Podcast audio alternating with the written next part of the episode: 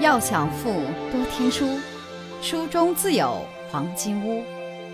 欢迎收听由喜马拉雅出品的《财富背后的传奇》，作者刘宝江，播讲阅读。第二十课，他们都曾经辞过。第一节，难道我这辈子要跟这套桌椅一起度过？一九八四年。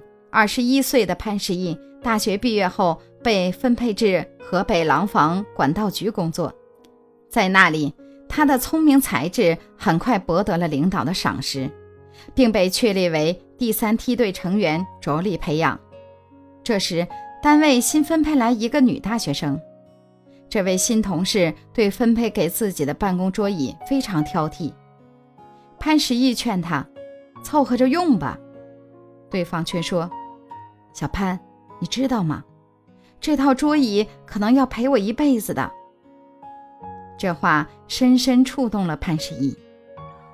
难道我这辈子要与这套桌椅一起度过？后来，潘石屹遇到一位在深圳下海经商的老师，老师说：“现在的深圳如火如荼，钱多，机会也多。”潘石屹问。要那么多钱干什么？老师说：“要钱干什么？就说你身上的衬衫吧。如果你有钱，你就可以买两件。等一件穿脏了，你就可以换另外一件。”不久，潘石屹毅然辞职，揣着变卖全部家当换得的八十元钱，投奔那位老师而去。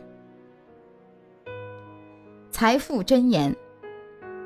温室里长不出大树，院子里跑不出骏马，没人触动你，也不要长期待在原地。